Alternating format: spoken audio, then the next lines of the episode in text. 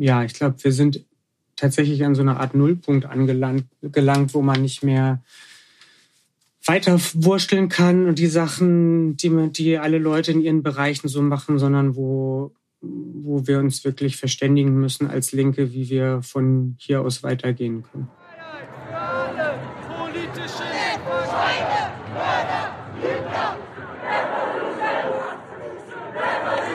Analyse und Kritik, der Podcast für linke Debatte und Praxis. Moin, ich bin Gina. Herzlich willkommen zur ersten Folge von Analyse und Kritik, dem Podcast für linke Debatte und Praxis. Monatlich spreche ich mit RedakteurInnen von Analyse und Kritik über den jeweiligen Zeitungsschwerpunkt. Heute sitze ich hier mit Nelly und Jan Ole. Schön, dass ihr da seid. Mögt ihr euch einmal kurz vorstellen und erzählen, wo ihr gerade so seid? Ich bin Jan Ole. Äh, ich bin in der Redaktion von AK seit vielen Jahren schon. Ich beschäftige mich vor allem mit äh, Arbeitskämpfen und mit linken Debatten, wenn sie äh, auftauchen. Ich bin Nelly. Ich bin seit 2019 in der Redaktion von AK. Hm, ich habe kein festes Ressort und auch hm, keine festen Themen. Aber ich beschäftige mich auch oft mit ähm, Streikbewegungen und Arbeitskämpfen, mit linker Geschichte, mit der Geschichte der Arbeiterinnenbewegung und auch mit linken Debatten. Und in den letzten Jahren haben mich vielfach auch äh, Massenbewegungen, Aufstände in anderen Teilen der Welt beschäftigt. Und ähm, das hat auch ein bisschen dazu beigetragen, zu dem Interesse an dem Schwerpunkt, über den wir heute später noch sprechen werden. Und jetzt gerade bin ich in Berlin, anders als die anderen hier, mit denen ich mich zusammengezoomt habe. Denn eigentlich ist gerade AK-Produktionswoche und es ist so, dass wir eine geteilte Redaktion sind sozusagen. Also ein Teil der AK-RedakteurInnen lebt in Berlin und ein anderer Teil lebt in Hamburg oder in der Nähe von Hamburg. Und ähm, wir BerlinerInnen fahren dann immer einmal im Monat zur Produktion nach Hamburg. Und ähm, bei mir hat das dieses Mal nicht geklappt, weil ich mich am Dienstag ein bisschen kränklich gefühlt habe und deswegen meine Anreise verschoben habe. Aber da hat mir dann die GDL, die Gewerkschaft der Lokführer, einen Strich durch die Rechnung gemacht, denn die sind ja seit Mittwoch im Streik, was ich übrigens äh, ausdrücklich unterstütze und ganz toll finde. Aber es hat dazu geführt, dass ich jetzt hier eben in Berlin hängen geblieben bin und jetzt mit so ein bisschen FOMO, also der Angst, was Tolles zu verpassen, im Homeoffice vor mich hinwurschtle. Und äh, Stichpunkt, was verpassen, Jan Ole, wie ist denn die Stimmung bei euch? Was verpasse ich denn gerade? Ja, also wir sind ja unnötig auf Autopilot hier, so uns selber überlassen. Ähm, bisher läuft es überraschend gut, also keine Katastrophen. Wir draußen in Hamburg ungewöhnlicherweise liegt Schnee und Eis äh, und wir versuchen alle ohne Brüche zur Redaktion und zurückzukommen und ja, haben eigentlich die Ausgabe, sind wir ist schon relativ weit gediehen. Wir müssen noch ein paar ja, ein paar Lücken noch füllen und ein paar Texte schreiben, aber momentan sind wir noch optimistisch, dass es was wird zur nächsten Woche. Ja, cool. Danke euch auf jeden Fall. Unser Schwerpunkt in AK 700, die 700. Ausgabe, aufregend, heißt ja Raus aus dem Jammertal. Welches Jammertal? Ja, welches Jammertal? Ähm, das ist gar nicht so einfach zu beantworten. Also es geht in dem Schwerpunkt um die Lage der Linken, sage ich jetzt mal so allgemein, also nicht der Linkspartei, auch der Linkspartei, aber nicht hauptsächlich eigentlich gar nicht mal besonders stark um die Linkspartei, sondern um die gesellschaftliche Linke, auch nicht nur in Deutschland, aber auch in Deutschland.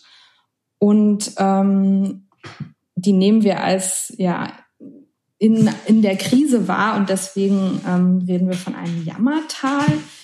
Und es ist so, dass wir uns in dem Schwerpunkt auch relativ äh, intensiv damit beschäftigen, überhaupt erstmal zu beschreiben, wie die Lage eigentlich ist, in der wir uns gerade äh, befinden und das zu erfassen. Also das Jammertal gewissermaßen abzustecken, weil man ja wissen muss, wo man ist, wo man steht, wenn man darüber nachdenken will, wie man da wieder wegkommt. Mm, und ich denke, ein Teil dieser Beschreibung ist, dass es sehr viele sich überlappende Krisen derzeit gibt, die alle ja, auf uns einwirken, aber auch nicht gelöst werden. Das ist einmal die Klimakrise natürlich, das sind neue Kriege, das sind ökonomische Verwerfungen und es gibt sehr wenige linke Antworten darauf. Oder besser gesagt, es gibt eigentlich schon sehr viele Antworten, ähm, aber sie entwickeln keine Macht, also keine Durchschlagskraft, obwohl das eigentlich dringend nötig wäre angesichts dieser vielen sich überlappenden Krisen. Mm, und es klafft also ein ziemlich großer Widerspruch zwischen einerseits den Anforderungen an linke Bewegungen, an linke Politik und andererseits der Realität. Und die sicherlich schlimmste Folge davon ist, dass nicht nur in Deutschland, aber auch hier sich stattdessen extrem rechte und autoritäre faschistische Kräfte neu formieren und organisieren. Und das ist sozusagen der eine Teil ähm, des Jammertals, aber es ist auch nicht der einzige. Deswegen ist es eben nicht so einfach zu beantworten, diese Frage, weil da so vieles mit reinspielt. Und ein anderer Teil ist, dass es auch widersprüchlich ist, denn es ist ja nicht so, als gäbe es gar keine Bewegungen von unten. Ganz im Gegenteil, wenn man ein bisschen zurückblickt in der zurückliegenden Dekade, also dem Jahrzehnt zwischen 2010 und 2020, waren global betrachtet so viele Menschen auf den Straßen wie noch nie zuvor in der Menschheitsgeschichte. Also angefangen mit den Aufständen 2010, 2011 in der MENA-Region bis hin zu den Aufständen 2018, 2019, äh, die uns in AK übrigens auch sehr äh, beschäftigt haben. Also in Sudan, in Frankreich mit den Gilets jaunes, in Algerien, in Chile, Libanon, Irak und so weiter. Und einige, also das vergisst, vergisst man auch schnell wieder, viele haben es auch schon wieder vergessen, aber das waren ja wirklich beeindruckende Massenbewegungen. Einige davon haben Regierungen zu Fall gebracht. Aber wenn man sich heute umschaut, so haben sich eben ganz viele der Forderungen und Hoffnungen dieser Massenbewegungen nicht erfüllt und im Gegenteil, die Lage ist vielerorts ganz schlimm. Also es gibt ähm, teilweise reaktionären Backlash, Diktaturen, Kriege und so weiter.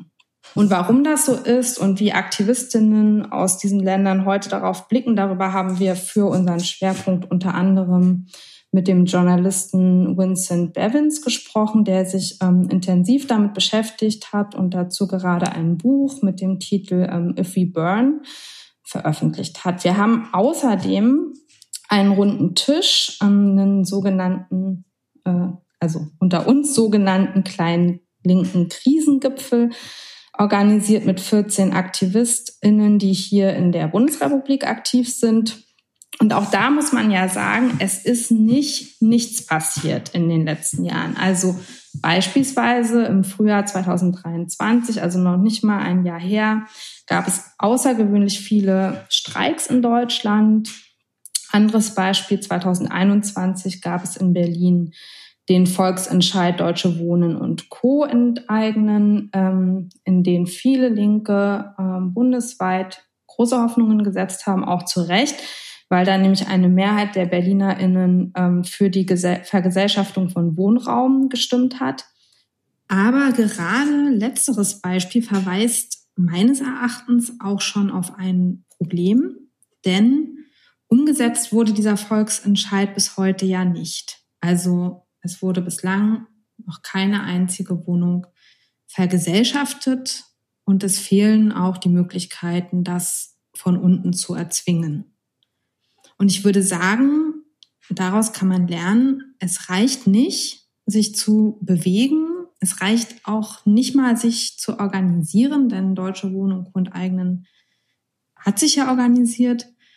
Man muss auch etwas gewinnen. Und da fällt die Bilanz für linke Bewegungen in den letzten Jahren, man muss eigentlich auch sagen, in den letzten Jahrzehnten nicht so gut aus. Und das ist sicherlich ein Grund dafür, dass wir jetzt in so einer schwierigen Lage im Jammertal sind. Wir hatten den Eindruck, dass in der Linken quer durch alle Spektren eigentlich eine riesige Lähmung vorherrscht. Und also Nelly hat das ja schon angesprochen, die Klimakrise rollt ran im Riesentempo. Die neuen Kriege, die durch die kapitalistische Staatenkonkurrenz entstehen, also kleinere regionale und größere wie in der Ukraine oder auch der sich abzeichnenden Konfrontation zwischen den USA und China. In den letzten Jahren gab es auch eine riesige Umverteilung von unten nach oben. In vielen Ländern formieren sich neue faschistische Bedrohungen. Also die AfD in Deutschland steht bei 30 Prozent und mehr in Umfragen.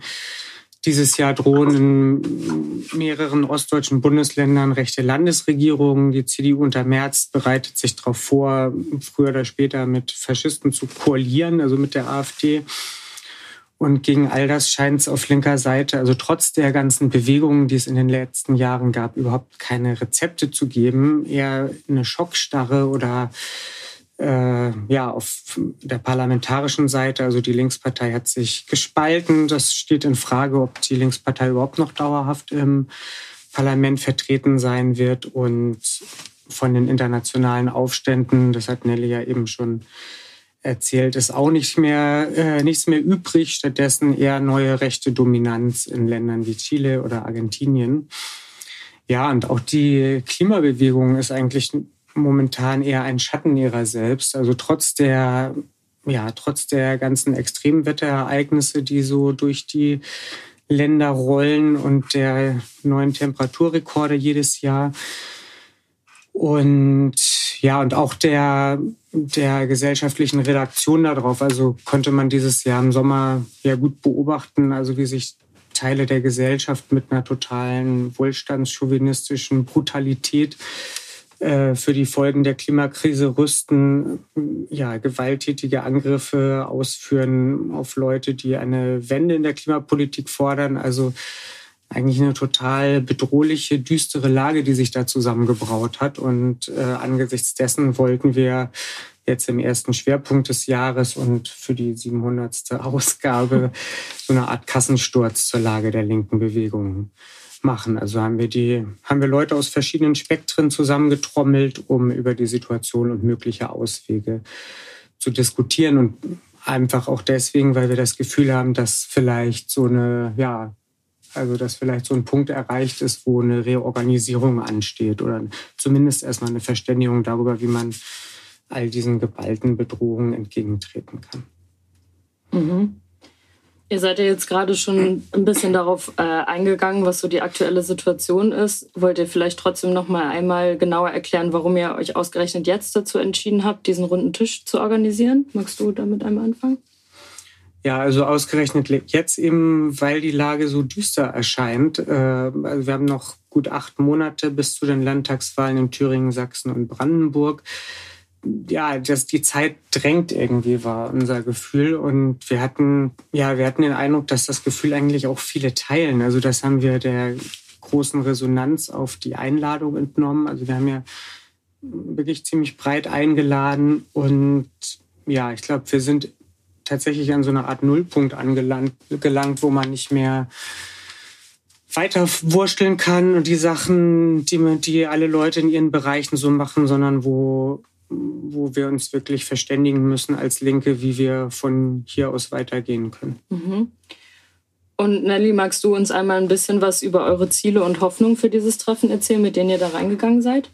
Ja, also einmal war es unser Ziel eben zu erfahren, wie die Leute in unterschiedlichen Gruppen und Spektren die Lage überhaupt diskutieren, also wie sie sie beschreiben, ähm, wie wie sie das Jammertal abstecken, von dem wir vorhin geredet haben.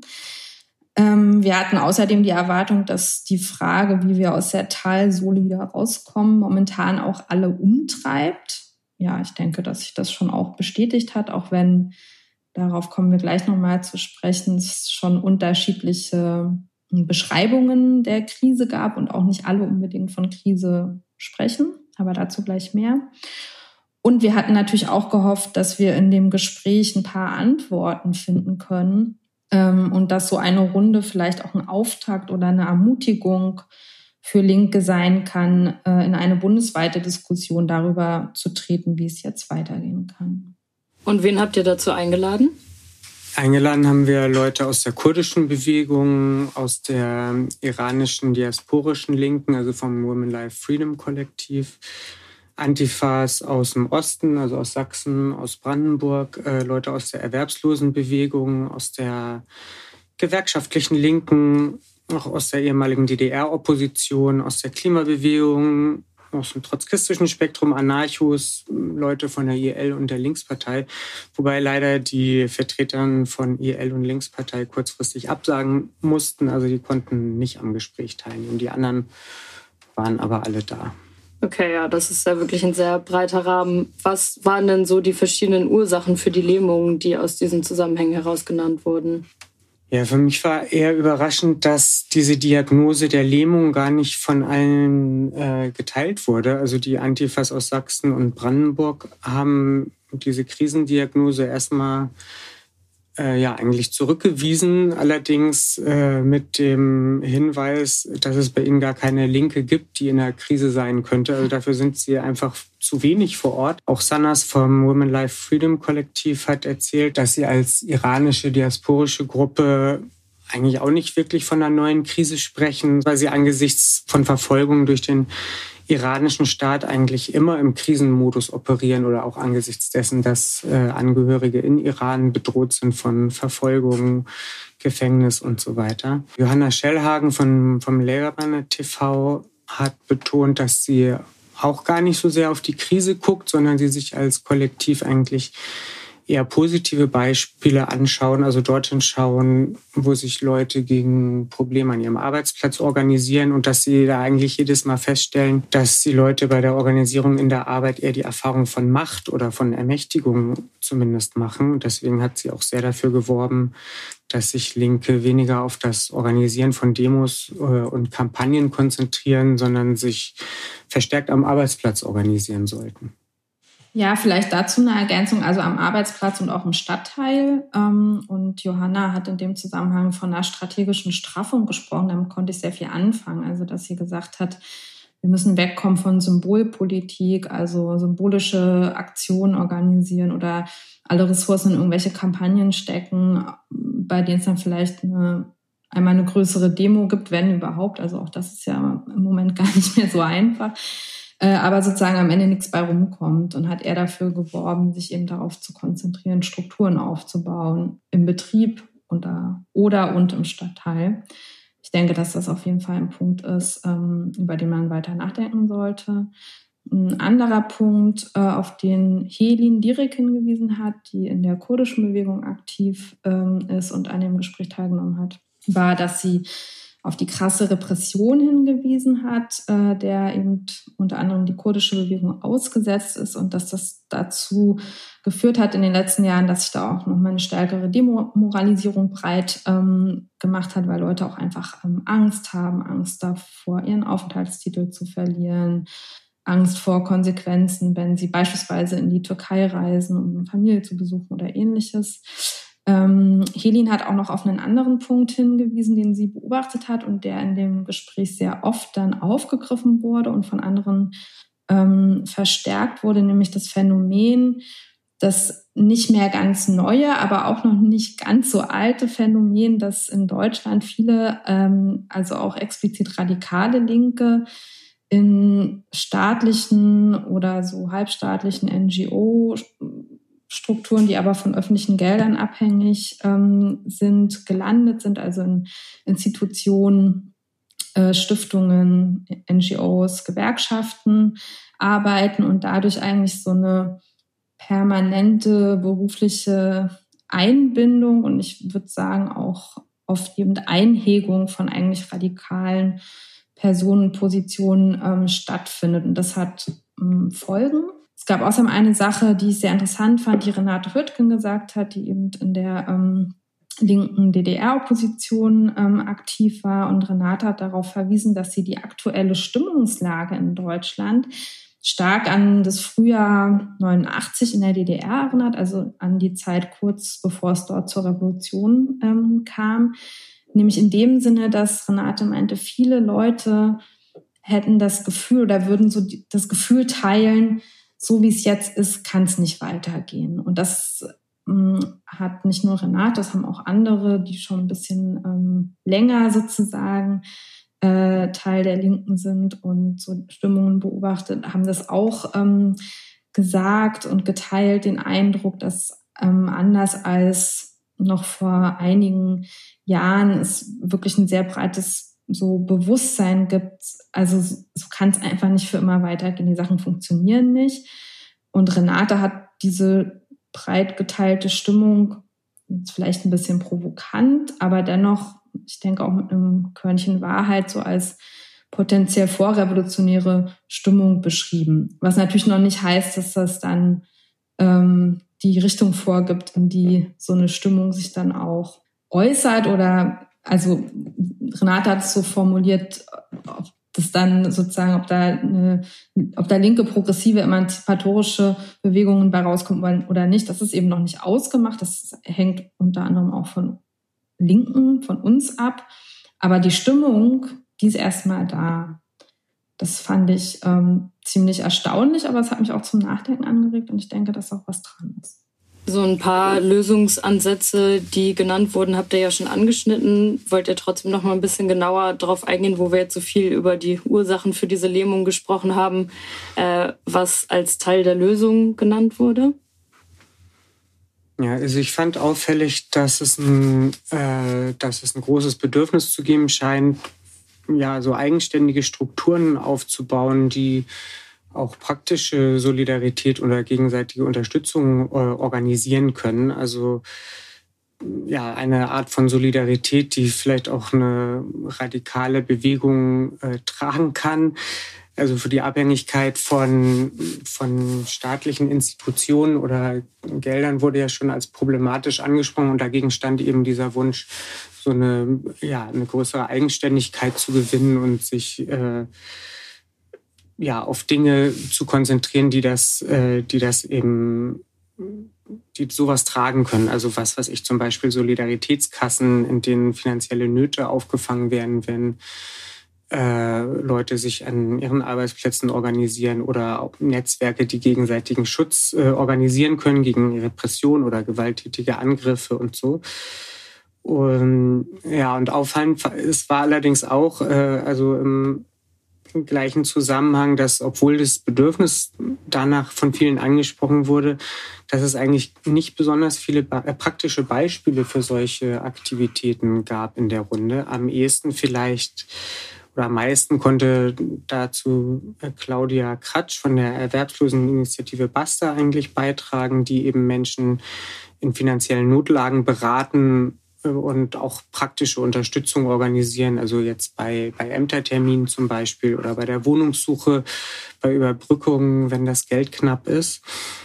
Ja, aber offensichtlich gibt es einen großen Wunsch danach, sowas ähm, mehr zu machen oder stärker zu machen. Oder daran wird vielleicht auch so ein, ja, so ein kleiner Ausweg gesehen aus dieser, äh, aus dieser Ohnmacht, die viele vielleicht spüren oder ja, und äh, auch auffällig war, dass eigentlich viele betont haben, dass man, dass linke Politik sich oft in politischen Forderungen an den Staat äußert und das eigentlich das problematisiert haben und äh, stattdessen äh, gefordert haben, man sollte eben ein, eine eigene radikale Alternative aufbauen, statt äh, immer auf staatliche Politiken zu reagieren. Mhm. Ja, also stattdessen eine Bewegung, die für eine Alternative zur Politik in den Institutionen des Staates stehen kann. In dem Zusammenhang wurde auch kontrovers äh, diskutiert, welche Rolle gewerkschaftliche Politik oder gewerkschaftliche Organisierung spielen kann. Also einerseits äh, sehen, glaube ich, alle die Notwendigkeit, eine Alternative zur, zur fossilen Produktion oder zum fossilen Kapital zu entwickeln, theoretisch aber auch praktisch. Also die, Fra die Frage ist aber, wie so eine Alternative dann durchgesetzt werden kann. Da war eine Kontroverse eben, ob Gewerkschaften hierfür notwendige Institutionen sind, in denen zum Beispiel die Fähigkeit zu einem politischen Massenstreik heranwachsen kann, auch jenseits von Tarifrunden, oder hemmen sie durch ihre Einbindung oder in, durch die strikten Abläufe in die äh, Arbeitskämpfe oder gewerkschaftliche Kämpfe eingebunden sind, so eine Fähigkeit eher. Darüber gab es Austausch, aber auf jeden Fall keine Einigkeit. Das ist auf jeden Fall eine sehr schöne Überleitung, wo wir schon beim Thema Kontroversen sind. Ihr hattet ja auch schon darauf hingewiesen, dass äh, die Analyse sozusagen der aktuellen Situation sich auch schon unterschieden hat. Was waren denn noch weitere Differenzen und aber auch Gemeinsamkeiten unter den VertreterInnen?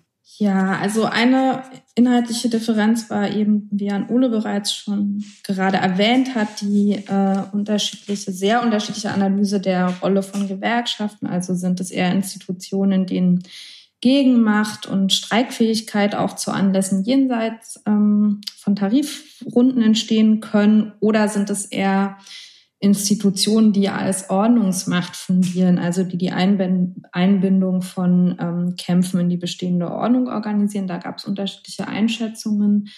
Der Austausch darüber war aber sehr freundlich, wie ehrlich gesagt auch das ganze Gespräch. Das war vielleicht auch jetzt zum äh, Thema Differenzen und Gemeinsamkeiten für mich ein bisschen erstaunlich, dass so zu erwartende Streitthemen, ich sag mal, Israel-Palästina beispielsweise oder auch der Krieg äh, in der Ukraine.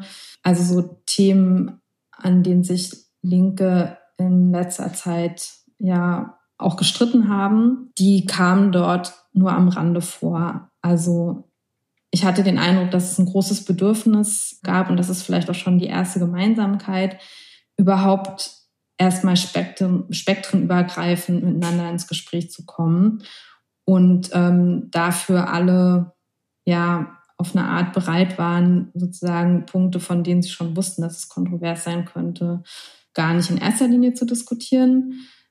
Das hätte, es hätte mich auch interessiert. Ich halte es auch für dringend notwendig, diese Themen zu diskutieren, also nicht falsch verstehen. Ähm, aber ich glaube, es war sozusagen, oder mein Eindruck war, es ähm, hatte etwas mit dem Wunsch zu tun, sozusagen freundlich und offen erstmal miteinander da ins Gespräch zu kommen, dass diese Themen gar nicht so im Mittelpunkt standen. Eine weitere Gemeinsamkeit war, dass ich schon das Gefühl hatte, ähm, dass es sehr, dass sich eigentlich alle sehr einig darin waren, dass wir mehr Organisierung brauchen. Wie genau das aussehen äh, sollte, darin gibt es sicherlich sehr unterschiedliche Vorstellungen und auch einfach unterschiedliche Erfahrungen, weil das ja Leute sind, die in ganz verschiedenen Gruppen bereits organisiert sind und die aus guten Gründen unterschiedliche Formen der Organisierung sozusagen für ihre politische Praxis gewählt haben. Aber dass es mehr davon ähm, braucht, das, darin waren sich schon alle einig. Und das ist auch eben, hm, wie ich eigentlich gerade schon gesagt habe, dass es aber auch jetzt so ein Punkt ist, an dem man sagen muss, wir müssen auch ein bisschen aus unserem Zirkelwesen rauskommen und vielleicht darüber nachdenken, wie wir uns auch über unsere schon bestehenden Kleingruppen hinaus miteinander zusammentun können. Ja, ich hatte auch außerdem das Gefühl, dass es ein geteiltes Gefühl von Dringlichkeit eigentlich gibt. Also gerade angesichts der Klimakrise, dass man zielgerichteter darüber nachdenkt, wie der fossile Kapitalismus überwunden werden kann, weil das in, innerhalb dessen keine Lösung der Klimakrise geben kann. Und ja, so auf, auf einer abstrakten Ebene herrschte recht große Einigkeit, dass man dafür einen stärkeren Fokus auf Klassenkämpfe braucht. Also weil Streikmacht einfach das einzige Machtmittel ist, äh, um eine Politikänderung zu erzwingen. Und gleichzeitig ist aber noch ziemlich unklar, wie das äh, erreicht werden kann oder wie auch mit den Widersprüchen, die es darin gibt. Also die Abhängigkeit von dem Arbeitsplatz, den man dann, dem klimaschädlichen Arbeitsplatz, den man dann bestreiken soll oder so. Also wie mit diesen ganzen offensichtlichen Problemen umgegangen werden kann. Mhm. Gab es ähm, noch andere Dinge, die euch besonders überrascht haben oder persönlich angesprochen haben? Habt ihr noch ein paar Eindrücke für uns? Naja, überrascht hat mich äh, anfangs schon, dass so diese Krisendiagnose von vielen recht deutlich zurückgewiesen wurde, wobei eben ja auch, haben wir von erzählt, teilweise eher aus einer, äh, also aus der Situation heraus, dass diese Krise kein neues Gefühl ist, sondern dass sie Leute eben in einer, mit einer Dauerkrise oder einer dauernden Defensivsituation konfrontiert sind. Also für da, von daher nichts Neues. Ja, für mich hat irgendwie, also mich hat irgendwie eine Aussage von Renate Hürtgen sehr abgeholt, die darauf hingewiesen hat, dass es so viele, also dass wir in den letzten Jahren so viele dramatische Umbrüche erlebt haben, jetzt von der Corona-Krise über die neuen Kriege und so, oder auch neue globale Widersprüche, dass es auch eigentlich keine große Überraschung ist, dass sich Linke da nicht besonders einig sind und in einer Phase von Neuorientierung befinden. Und Renate hat sinngemäß gesagt, dass es derzeit sehr viel ja, Unklarheit oder Fragezeichen gibt, wie das weitergeht. Das ist noch nicht die Krise. Eine Krise wird es erst, wenn uns darauf keine Antworten einfallen, äh, wie wir uns in der Situation neu formieren. Und das hat, das hat mich irgendwie voll abgeholt. Kam es denn bei diesem Treffen, was ihr jetzt organisiert habt, dazu, dass konkrete Strategien erarbeitet werden konnten? Nee, das, äh, das jetzt auch nicht. Also das war, Treffen war ja mehr ein erster Austausch. Also viele, viele Leute, die da waren, haben sich, kannten sich vorher gar nicht, haben sich zum ersten Mal gesehen und ja, demzufolge sind wir da jetzt auch mit keinen äh, politischen Verabredungen oder sowas rausgegangen. Äh, Aber ich hatte schon das Gefühl, dass es eben ein, groß, ein großes Bedürfnis gibt, darüber zusammen nachzudenken oder auch jenseits der, der Bubble, in der man sich so normalerweise bewegt, äh, wie eine radikale Linke wieder eine Stärke gewinnen kann und ja nicht immer nur Verschlechterungen hinterher rennt oder so wie das Kaninchen auf die Schlange starrt, was alles jetzt Schlimmes passieren kann. Und ich glaube, das steht dieses Jahr eigentlich an. Also eine Verständigung über einen neuen Anlauf zu einer radikalen Organisierung. Okay, habt ihr noch weitere Gedanken, die ihr gerne mit uns teilen wollt? Irgendwelche Aspekte, die euch persönlich besonders angesprochen haben? Ja, ich fand schon sweet und äh, motivierend, dass alle Leute, die gekommen sind, an ihren Orten mit ihren Mitteln dran arbeiten, eine linke Perspektive offen zu halten, also teilweise unter extrem widrigen Bedingungen. Und es ist jetzt nicht so, dass dann äh, die Hoffnungen besonders riesig wären, was man kurzfristig alles erreichen kann, aber es denkt halt also auch niemand ans Aufgeben. Das ist ja vielleicht schon mal was. Und ein, ja, ein Satz von Johanna Schellhagen hat mich auch noch sehr äh, also mitgenommen im Sinne von abgeholt.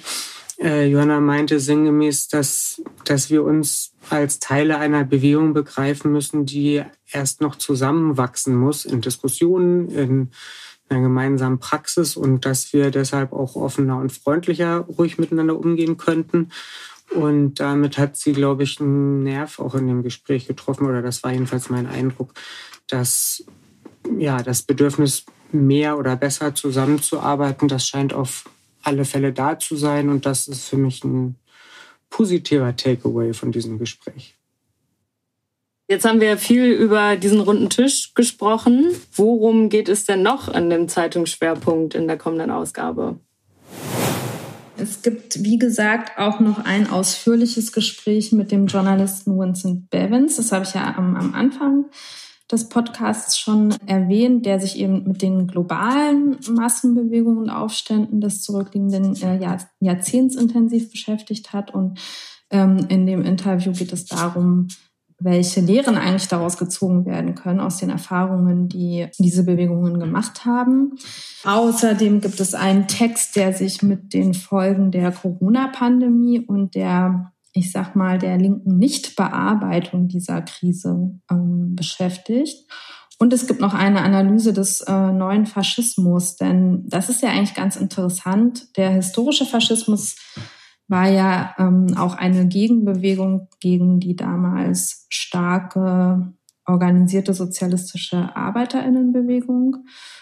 Und heute gibt es die ja gar nicht. Also es gibt ja keine, leider keine starke organisierte sozialistische Arbeiterinnenbewegung. Und trotzdem erleben faschistische Kräfte ein Comeback. Und wir haben uns eben unter anderem gefragt, was das eigentlich bedeutet. Und auch damit ähm, beschäftigt sich einer der Texte des Schwerpunktes.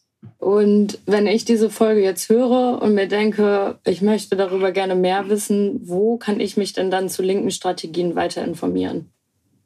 Naja, ich würde sagen, wir werden auf alle Fälle in AK weiter darüber diskutieren. Also so ähnliche Diskussionen finden natürlich auch in anderen linken Medien statt. Also es lohnt sich auch, äh, in andere linke Medien reinzugucken und ähm, auch die zu abonnieren zum Beispiel. Äh, ja, und ich hoffe auch, dass wir dieses Jahr noch einen größeren linken Ratschlag oder also eigentlich eine Fortsetzung oder Erweiterung so eines Gesprächs erleben werden, weil ich glaube, das Bedürfnis, sich zu verständigen, ist echt riesengroß. Okay, das ist ja richtig viel, über das man bis zur nächsten Ausgabe nachdenken kann. Auf jeden Fall der Tipp, lest den Artikel mit linken Reden, um noch tiefere Einblicke in das Gespräch zu bekommen. Es ist 13.12 Uhr. Sie hören nun die Antifa-Nachrichten.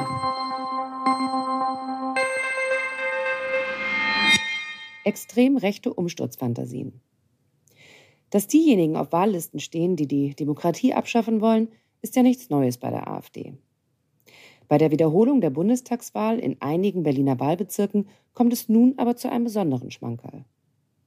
Die ehemalige Berliner Richterin und Bundestagsabgeordnete Birgit Malzack-Winkemann die im Dezember 2022 im Zusammenhang mit einer groß angelegten Antiterror-Razzia gegen sogenannte Reichsbürger festgenommen wurde, wird bei der Wahlwiederholung wieder auf Listenplatz 5 der Berliner AfD stehen. Hintergrund ist, dass die Wahllisten der Bundestagswahl 2021 unverändert zum Einsatz kommen müssen. Die BerlinerInnen haben nun also die Möglichkeit, eine sich in Haft befindende Umsturzplanerin in den Bundestag zu wählen. Parlamentarismus ist schon was Schönes. Quelle Tagesspiegel. Die politische Dimension der Tat. Vor mehr als drei Jahren, am 17. Oktober 2020, lenkte Melvin S. seinen Pickup am Rande einer AfD-Veranstaltung im schleswig-holsteinischen Henstedt-Ulzburg in eine Gruppe Gegendemonstrantinnen und verletzte dabei vier Menschen. Im Juli 2023 startete der Prozess vor dem Landgericht Kiel, im Dezember folgte das Urteil. Nach Auffassung des Gerichts habe sich der Angeklagte von den Demonstrantinnen bedroht gefühlt und sei daher in die Gruppe gefahren. Er habe aber niemanden töten wollen. Verurteilt wurde er nun für gefährliche Körperverletzung in vier Fällen und gefährlichen Eingriff in den Straßenverkehr zu drei Jahren Haft. Zusätzlich muss es Schmerzensgelder zwischen 500 und 2000 Euro an die vier Geschädigten zahlen. Ob es sich bei der Attacke um eine politische Tat handelt, dazu äußerte sich das Gericht nicht. Doch genau das hatte das Bündnis Tatort Henstedt-Ulzburg in seiner Prozessbegleitung immer wieder betont und recherchierte die politischen Hintergründe von Melvin S., seine Mitgliedschaft in der AfD und seine tiefe Verstrickung ins extrem rechte Milieu. Quellen Taz, NDR. Rechte Boxen. Das Zentrum Rheinhessen im Mainzer Süden dient seit Mai 2022 als Vernetzungsort zwischen AfD, identitärer Bewegung und der Neonazi-Szene. Hier sitzt unter anderem die AfD-Landesgeschäftsstelle. In den Vereinsräumen soll sich zudem im September 2022 der Boxclub Rheinhessen e.V. gegründet haben, unter Anwesenheit von Mitgliedern der jungen Alternative Rheinland-Pfalz, der extrem rechten identitären Bewegung Hessen sowie der als völkisch eingestuften Mainzer Burschenschaft Germania Halle zu Mainz. Laut Belltower News strebt der Boxverein die Aufnahme in den Sportbund Rheinhessen sowie den Südwestdeutschen Amateurboxverband an. Das dürfte in der Umsetzung schwierig werden. Das Bauamt ist Ende 2023 auf das Zentrum aufmerksam geworden. Laut Bauamt liege zwar eine Baugenehmigung für ein Autohaus mit einer Ausstellungshalle, einer Aufbereitungshalle und Büroräumen vor, aber eine andere Nutzung sei nicht erlaubt. Man habe dem Eigentümer daher eine Anordnung zukommen lassen, hierin werde untersagt, das Anwesen anderen Menschen zu überlassen, die das Anwesen zweckentfremdet nutzen. Sollte der Anordnung nicht nachgekommen werden, drohe ein sogenanntes Zwangsgeld in Höhe von 10.000 Euro. Quellen Allgemeine Zeitung, Belltower News. Extrem rechter Masterplan. Anfang Januar wurden Einzelheiten über ein Geheimtreffen im Landhaus Adlon bei Potsdam bekannt. In der Einladung schrieb Gernot Möhrig, es gebe ein Gesamtkonzept im Sinne eines Masterplans, den der extrem rechte Kader Martin Sellner vorstellen werde. Dieser bestätigte im Nachgang bei dem Treffen im November 2023 über Remigration gesprochen zu haben, also über das Konzept der Ausweisung von Menschen mit Migrationsgeschichte. Sein Plan werde im patriotischen Lager breit und öffentlich diskutiert. Er habe eine Musterstadt vorgeschlagen, die als Sonderwirtschaftszone in Nordafrika gepachtet und organisiert werden könne. Möhrig kommt aus einer über viele Jahre extrem rechtsaktiven Familie, Sein Sohn Arne war im Umfeld der identitären Bewegung in Norddeutschland aktiv. Gerlind Monier, geborene Möhrig, ist Geschäftsführerin des Neonazi-Verlags Lesen und Schenken. Ihr Mann Dietmar Monier, Herausgeber des extrem rechten Blattes Zuerst. Der Einladung folgten AfDler wie Roland Hartwig, aber auch Mario Müller, Gründer der identitären Gruppe Kontrakultur Halle, sowie Simone Baum und Michaela Schneider von der Werteunion und Alexander von Bismarck, Nachfahre des ehemaligen Reichskanzlers. Quellen Korrektiv, Tagesschau.de, Hamburger Bündnis gegen Rechts. Zum Abschluss würde ich gern von euch noch einmal hören, welche Themen, die in der nächsten Ausgabe sind, äh, eurer Meinung nach noch mehr in den Fokus von den Debatten kommen sollten. Also es gibt natürlich viele Themen und sie sind alle wichtig, so wie in jeder AK-Ausgabe. Ähm, ich würde sagen, zwei liegen mir besonders am Herzen. Also einmal beschäftigt uns der Prozessauftakt zum Polizeimord an dem 16-jährigen geflüchteten Mohamed Rameh.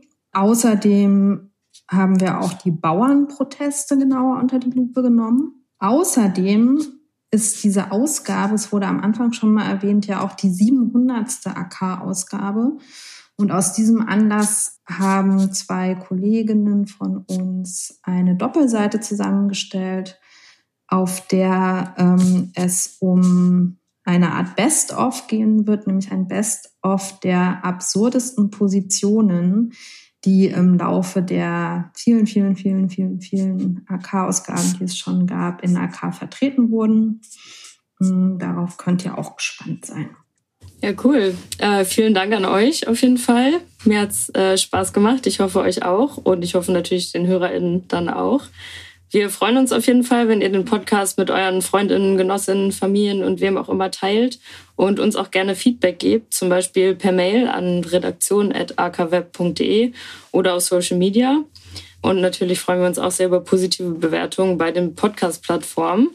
In diesem Sinne hören wir uns im Februar und wir freuen uns auf euch.